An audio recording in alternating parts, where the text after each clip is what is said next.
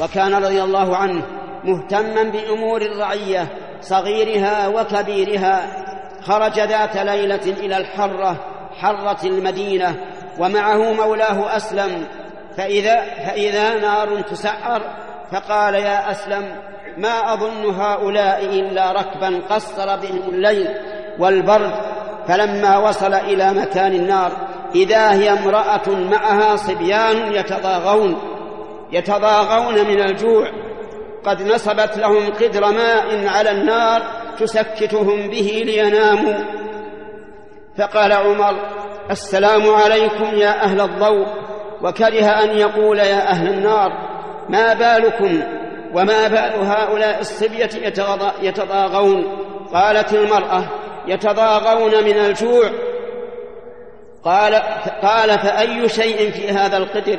قالت ماء أسكتهم به أوهمهم أني أصنع طعاما حتى حتى يناموا. والله بيننا وبين عمر.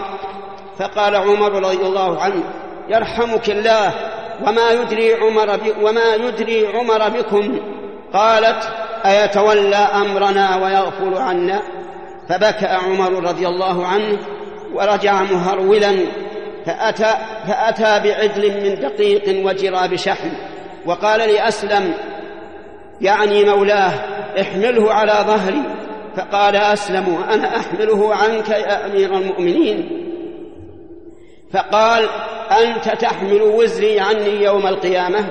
فحمله عمر رضي الله عنه حتى أتى المرأة فجعل يصلح الطعام لها. وجعل ينفخ تحت القدر والدخان يتخلل من لحيته. حتى نضج الطعام فأنزل القدر وأفرغ منه في صحفة لها فأكل الصبية حتى شبعوا وجعلوا يضحكون ويتصارعون. فقالت امرأة فقالت المرأة جزاك الله عني خيرا أنت أولى بهذا الأمر من عمر؟ فقال له عمر قولي خيرا.